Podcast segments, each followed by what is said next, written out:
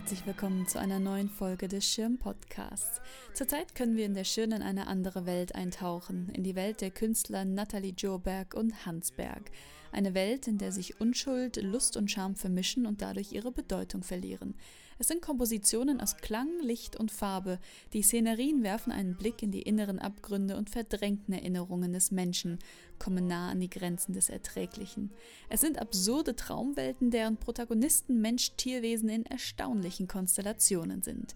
Märchenelemente werden gepaart mit knallharter Realität und schwarzem Humor. Doch ist das die Welt der Künstler oder halten sie uns und der Gesellschaft vielmehr einen Spiegel vor? Macht euch selbst ein Bild davon. Die Ausstellung ist bis zum 26. Mai in der Schirn zu sehen. Fairy tale, my favorite fairy tale is the one I live with wonderful you. In dieser Folge des Podcasts stellen wir das Werk der Künstler Nathalie Joberg und Hans Berg vor und werfen darüber hinaus einen Blick in die Welt der Märchen. Jobergs Figuren und Orte sind uns aus Märchen bekannt. Der Wolf, das Schweinchen, die Schlange zum Beispiel, aber auch Umgebungen wie der dunkle Wald, die Küche oder die Bühne. Was bedeuten diese Figuren? Aus welchen Märchen sind sie bekannt? Dazu mehr in den nächsten Minuten. Fairy tale. Our love is a fairy tale, and it never has been told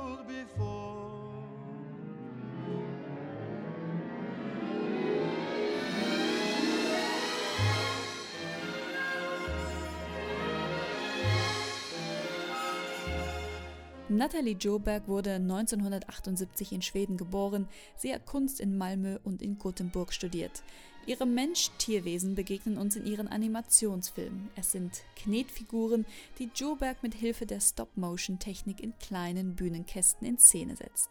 Bild für Bild werden die Figuren bewegt, verändert und abfotografiert. Die Musik zu ihren Filmen komponiert Hans Berg, der ebenfalls 1978 in Schweden geboren wurde.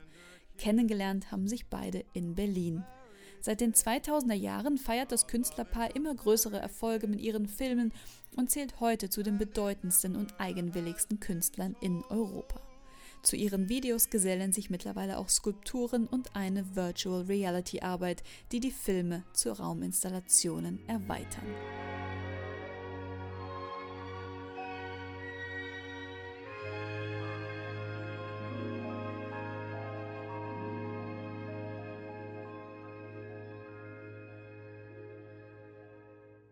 Die Themen in den Filmen von Joberg und Berg entspringen menschlichen Ängsten und Trieben und lassen tief in menschliche Abgründe blicken. Macht, Ohnmacht, Fürsorge, Missbrauch, Verletzlichkeit, Gewalt, Liebe, Masochismus und Sadismus sind einige große Themen, die in den absurden, albtraumartigen Bildern Ausdruck finden. Humor mischt sich mit Grausamkeit und Sinnlichkeit. Wir sehen Kinder, die in den Bauch ihrer Mutter zurückkriechen oder eine Jägerin, die ein Walross erlegt und in dessen Körper schlüpft. Vor einer Blümchentapete schleckt ein Tiger den Hintern einer nackten Frau ab. Worte, die oft im Zusammenhang mit Jobergs Videos genannt werden, sind makaber, anstößig, bunt, grotesk. Beim Betrachten bleibt uns das Lachen im Hals stecken, wie bei einem Unfall wollen, können wir aber nicht wegschauen oder wie bei einem dreidimensionalen Hieronymus Bosch-Bild.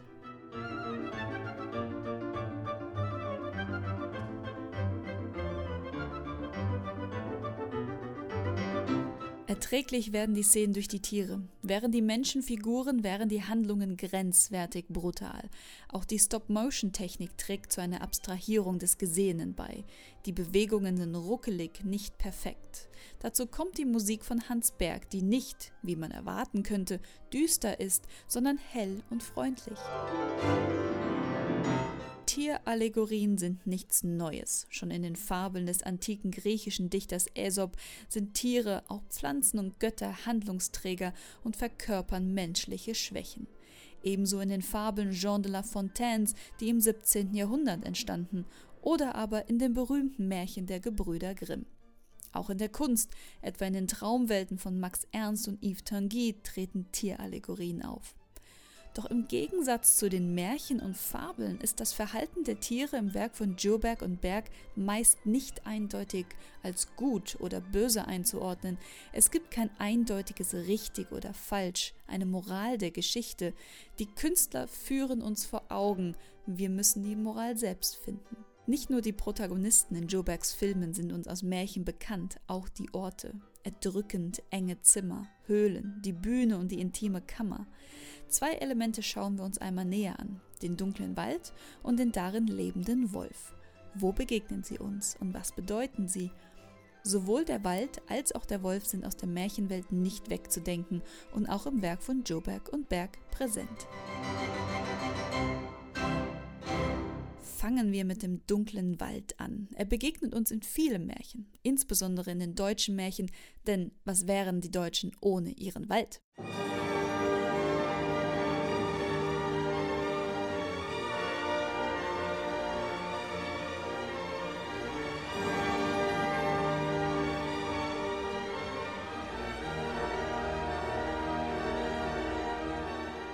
Der Wald ist sowohl ein Ort, der Schutz und Ressourcen wie Nahrung und Holz bietet und gleichzeitig ein Ort der Dunkelheit und Ungewissheit. In der Realität, aber auch metaphorisch. Vom Wald geht eine morbide Faszination aus. Wer ist nicht schon einmal im Wald spazieren gegangen und wurde von Urängsten eingeholt? Wir haben keinen Überblick. Hinter jedem Baum könnte etwas Böses lauern, ein wildes Tier. Wir können nicht in die Ferne blicken. Der Blick ist verstellt. Es dringt nicht genug Licht bis zum Boden. Im Märchen ist der Wald ein Ort der Wandlung, meist einhergehend mit einer Prüfung.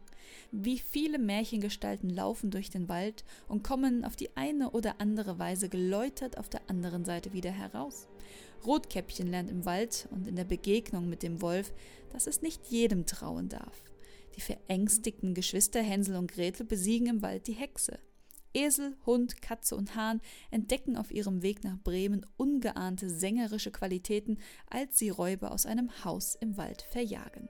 Und das zu schöne Schneewittchen wird von der Stiefmutter in den Wald zu den sieben Zwergen verbannt, aber es kommt mit Glanz und Gloria als Königin zurück. Im Werk von Joberg und Berg sehen wir oft die Waldlichtung als Schauplatz skurril märchenhafter Szenen etwa in Dark Side of the Moon, wo Figuren um eine Hütte im Wald kreisen, eine geheimnisvolle schwarze Loge, zu der nur bestimmte Menschen Zutritt haben.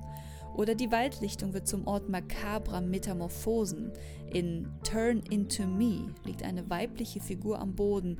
Ihr Körper wird zu einem Nest für die kleinsten Tiere des Waldes, zu einem tanzenden Kadaver. Im dunklen Wald wohnt in der Regel auch der Wolf,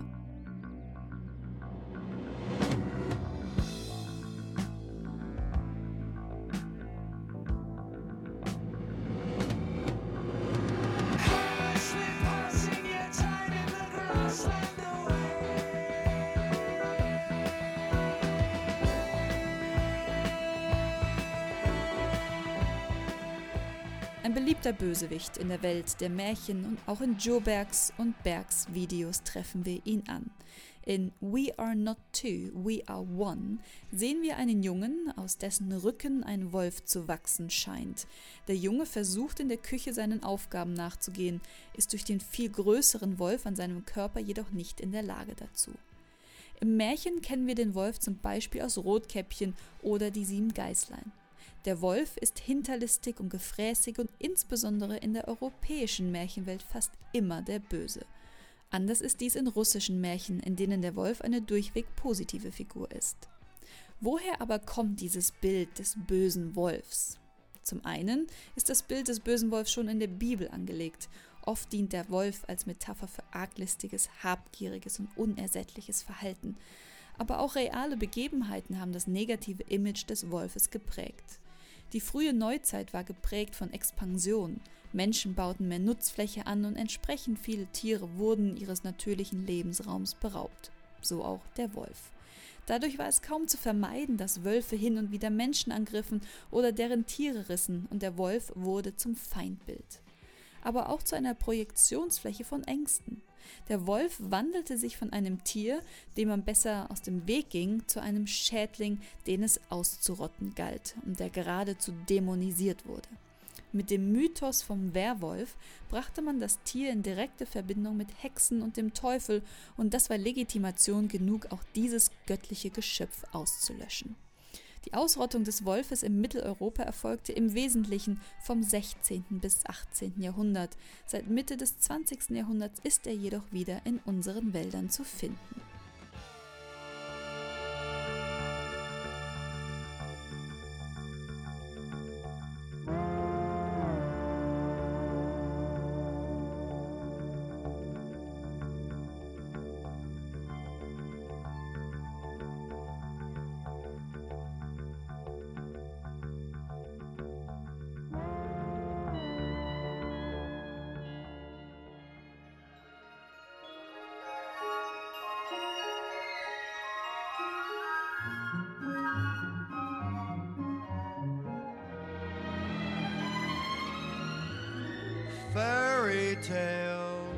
In den Videos von Joberg und Berg gibt es noch so viel mehr zu entdecken, so viele tierische Protagonisten. Das Schweinchen, der Hund, Vögel, der Frosch oder die Schlange sind weitere Beispiele für Tiere, die wir aus Märchen und der Mythologie kennen und eine wichtige Rolle in der absurden, skurrilen, bunten Horrorwelt Jobergs und Bergs einnehmen.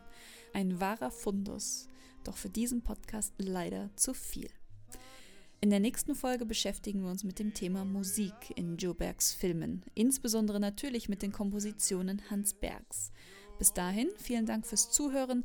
Das war eine weitere Folge des Schirm Podcasts. Bis zum nächsten Mal.